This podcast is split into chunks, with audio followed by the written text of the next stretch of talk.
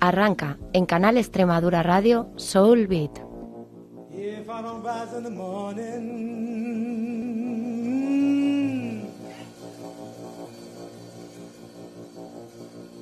everything's alright.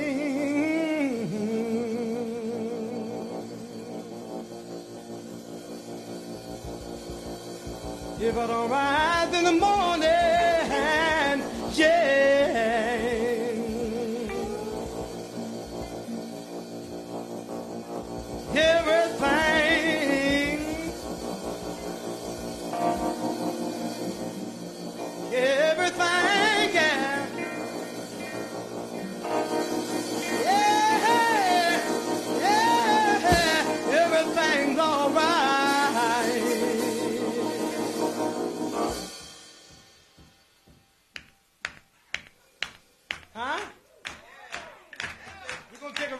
ghetto right along through here.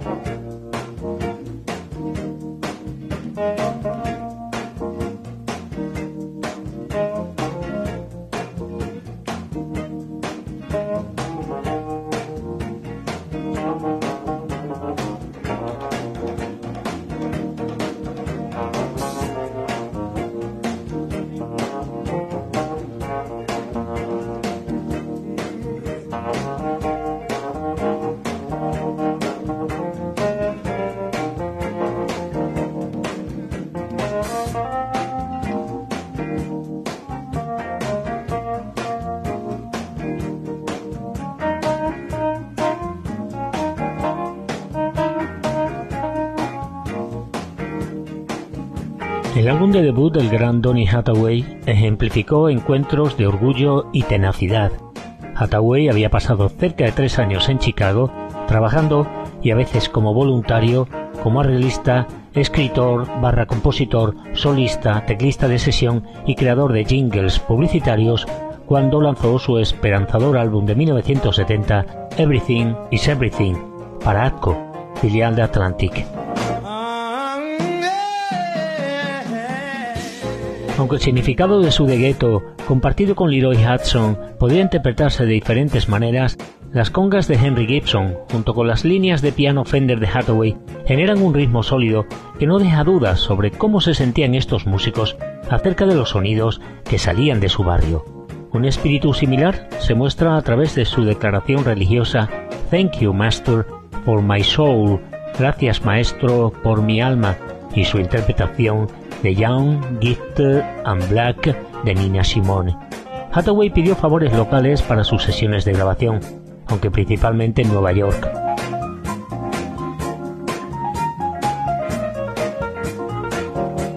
Reclutó una mezcla de músicos de chess, alumnos del teatro Afro Arts y otros profesionales como Willie Henderson, saxo barítono y director musical de Brunswick.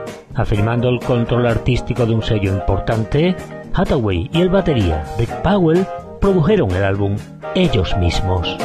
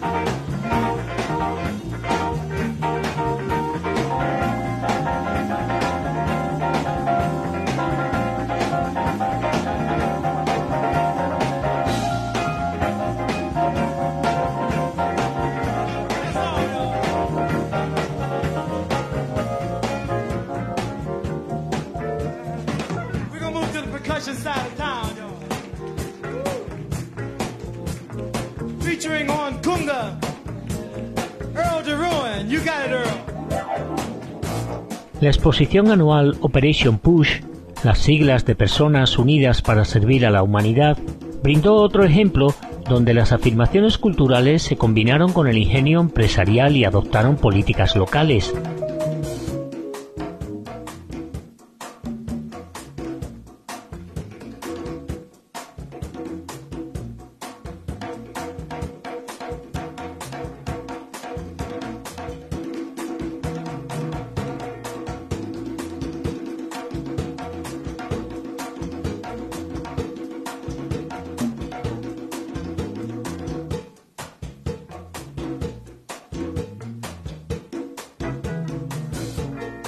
Este acontecimiento comenzó siendo la exposición negra patrocinada por la operación Breadbasket de la SCLC, Conferencia de Liderazgo del Sur en Chicago, a la que nos hemos referido en alguna que otra sesión Showbeat de Canal Extremadura dentro de esta serie en el Anfiteatro Internacional de la ciudad el 3 de octubre de 1969, congregando a unas 100.000 personas.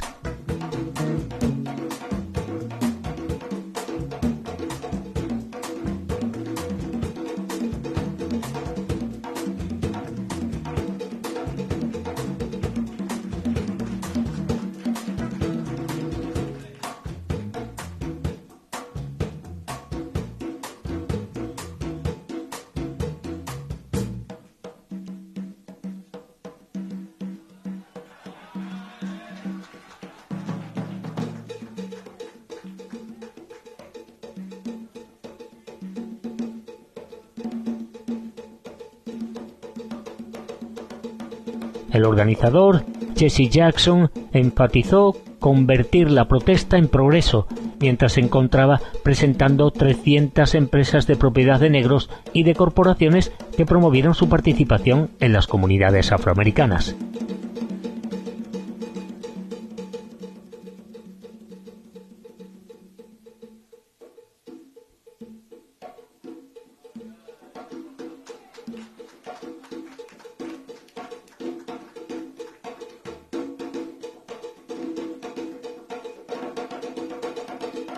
La Operación PUS se creó con la intención de ser una organización de economía urbana, local, cuyos objetivos eran aumentar la seguridad laboral para los afroamericanos, organizar a aquellos que no obtuvieran un ingreso digno y apoyar a las empresas propiedad de negros. Pero aunque este fue un evento de vanguardia, tenía precedentes en Chicago. El mismo número de personas asistió a la exposición de empresas negras en la armería del octavo regimiento en Bronzeville en abril de 1938.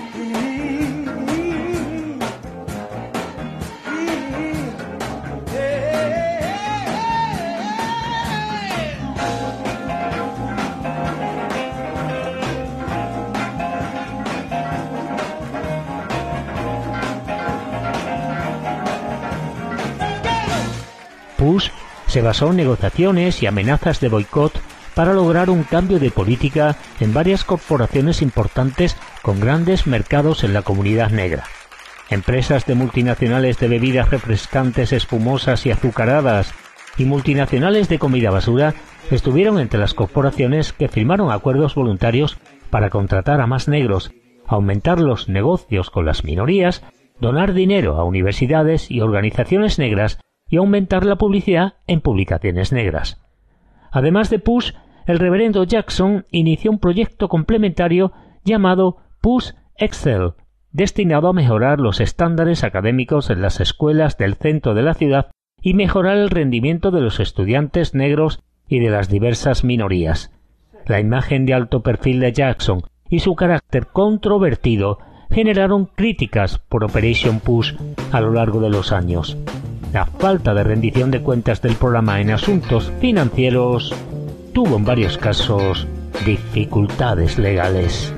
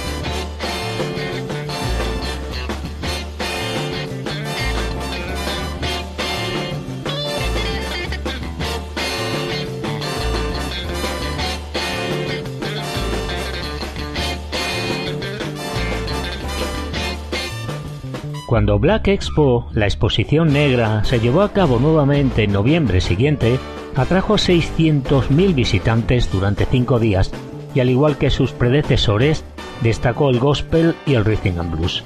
Los artistas en esta iteración de Black Minorities Business and Cultural Exposition, su designación oficial, incluyeron a Sil Johnson, Las Emotions, Tony Hathaway, Los Dells y la solista de gospel Albertina Walker. De manera reveladora, el tema de la Expo de 1970 fue El ritmo no es todo lo que tenemos. Si bien el presidente Nixon y otros abogaron por el capitalismo negro, este acontecimiento representó una llamada a la acción más compleja. Los participantes entendieron que la economía podría estar en su contra, pero aún así buscaron participar en sus propios términos. Tampoco estaban enfatizando mantras conservadores tan típicos como la reducción de las regulaciones gubernamentales o la disminución del gasto en funciones tan esenciales como las escuelas públicas. Esencialmente, el periodista de la revista Jet, Chester Higgins, elogió que mostraba que el dinero negro debe financiar el movimiento negro si los negros van a mantener su integridad.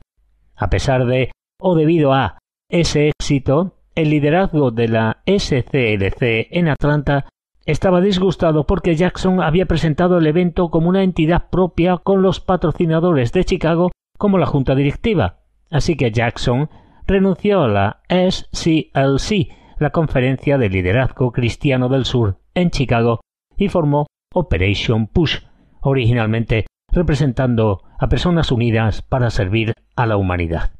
No es que esto perjudicara la popularidad del evento. La Push Expo continuó hasta mediados de la década de los años 70.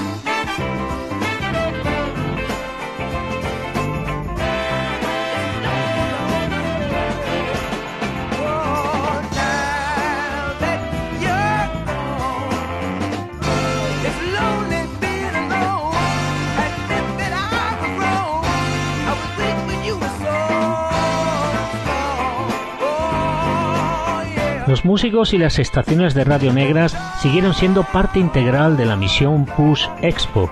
El reseñado hoy en Show Beat en Canal Extremadura Tony Hathaway actuó ocasionalmente en sus escenarios.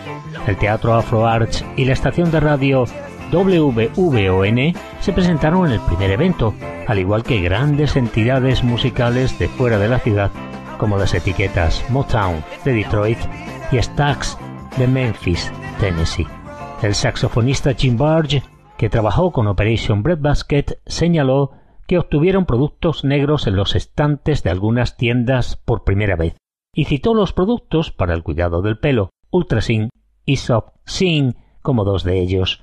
Artistas recurrentes como Jerry Butler, quien se desempeñó como coordinador de entretenimiento en 1971, ayudaron a atraer visitantes.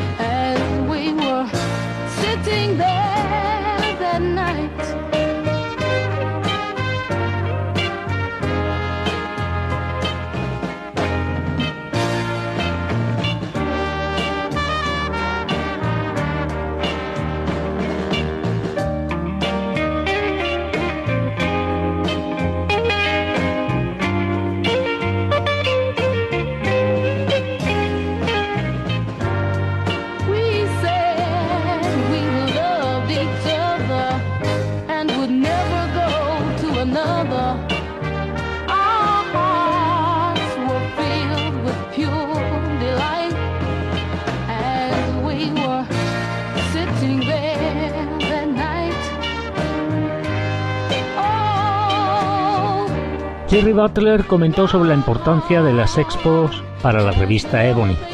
La gente piensa que los artistas no tienen ningún interés en los negocios que no sea el mundo del espectáculo, pero aprendí que tenemos empresarios negros en Chicago que podrían ayudarme y a quienes yo puedo ayudar. Saqué todo mi dinero del banco blanco del centro y lo puse en uno de los dos bancos negros aquí. Es una situación mucho mejor. El presidente del banco y yo sabemos que nos necesitamos desesperadamente.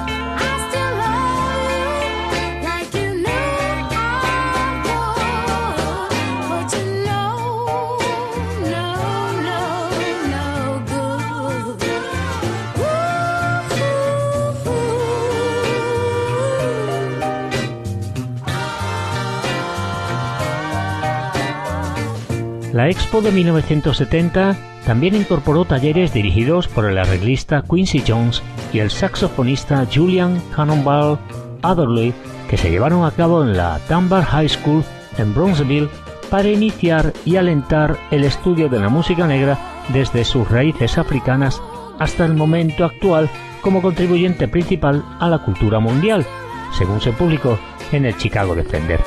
Tim Chandler y Carl Davis figuraban como consultores de ese taller. Jerry Butler y Curtis Mayfield, junto con una gran cantidad de artistas de rhythm and blues, gospel, jazz y pop en la Expo de 1972, actuaron en el documental Save the Children, que fue bien recibido y filmado en el evento. Fuera del escenario, la Expo también brindó un espacio para que los artistas y otras personas en el negocio del entretenimiento dialogaran. Bye.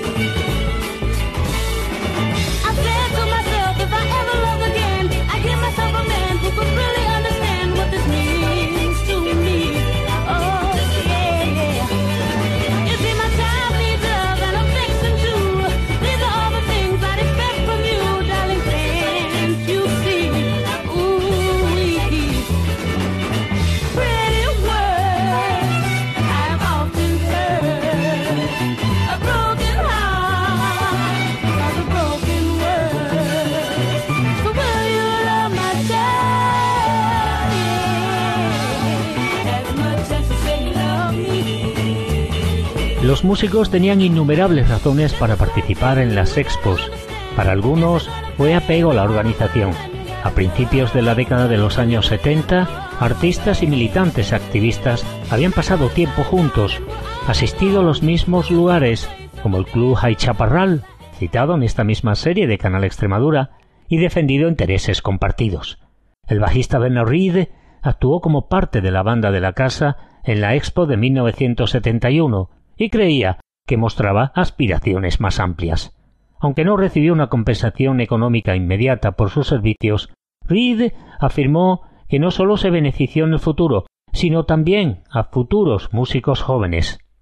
Creo que todos los negros querían hacer algo. Después de la muerte de Martin Luther King, todos queríamos hacer algo para tratar de mejorarlo, cualquier cosa que pudieras hacer para sentirte bien al ver que algo sucedía. No había dinero, pero estábamos viendo la oportunidad de conseguirlo. Entonces vimos esos avances. Estaban bien, se estaba notando. Los planes se iban desarrollando a partir de cosas que sucedieron en ese entonces.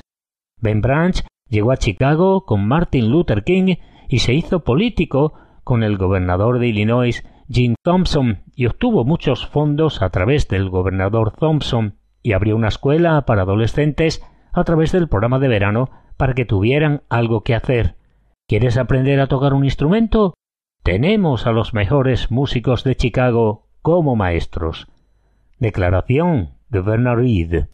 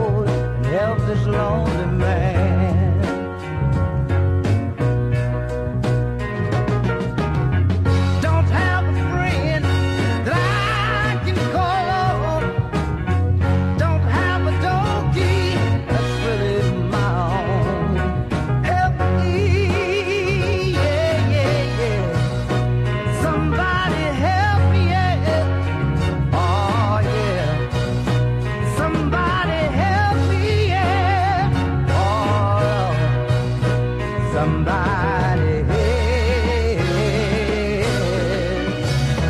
Somebody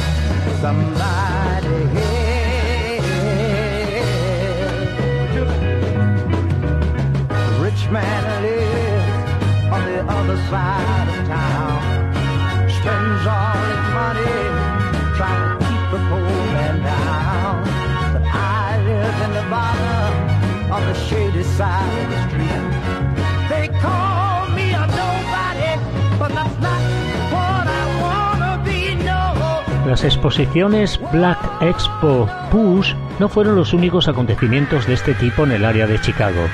Cerca de allí, Gary, Indiana, organizó su Black Business Festival en septiembre de 1970, y entre los artistas incluyeron al solista Renaldo Domino, un artista que ha aparecido en varias ocasiones en este espacio de Rhythm and Blues de Canal Extremadura.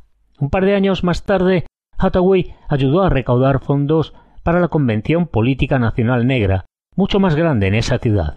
Activistas y funcionarios electos afroamericanos de todo el país se reunieron en la conferencia de Gary para establecer objetivos comunes.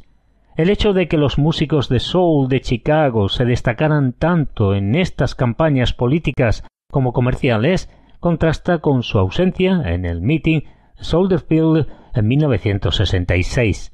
El historiador Brian Ward sostuvo que aunque los primeros activistas por los derechos civiles tenían poco interés en emplear artistas de soul, un torrente de tratados sobre la estética negra a finales de la década de los años 60 y principios de la de los 70 significó que los defensores del poder negro comenzaron a buscar el apoyo de las estrellas del soul y los empresarios de las etiquetas afroamericanas de una manera mucho más sistemática.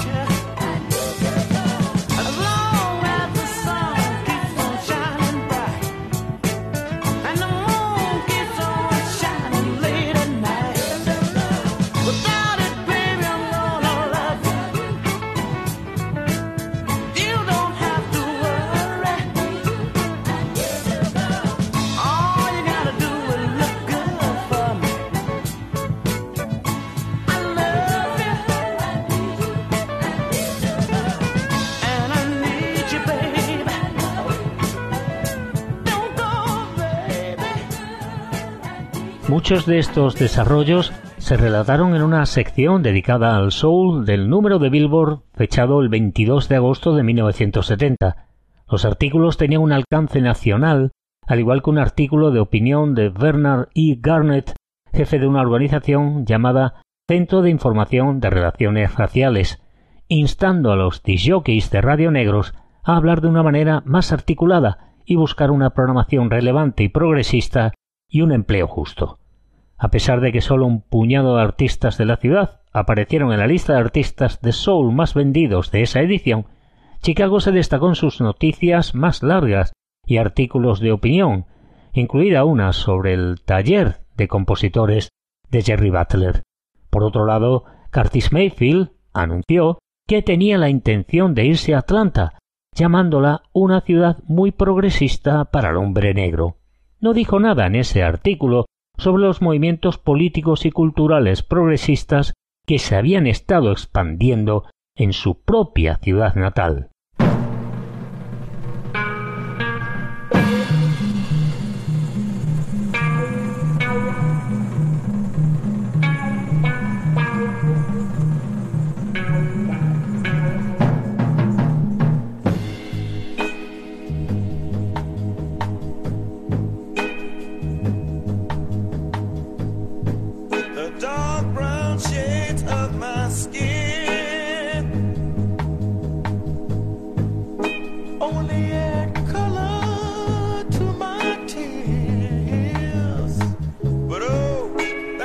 just my hollow bone.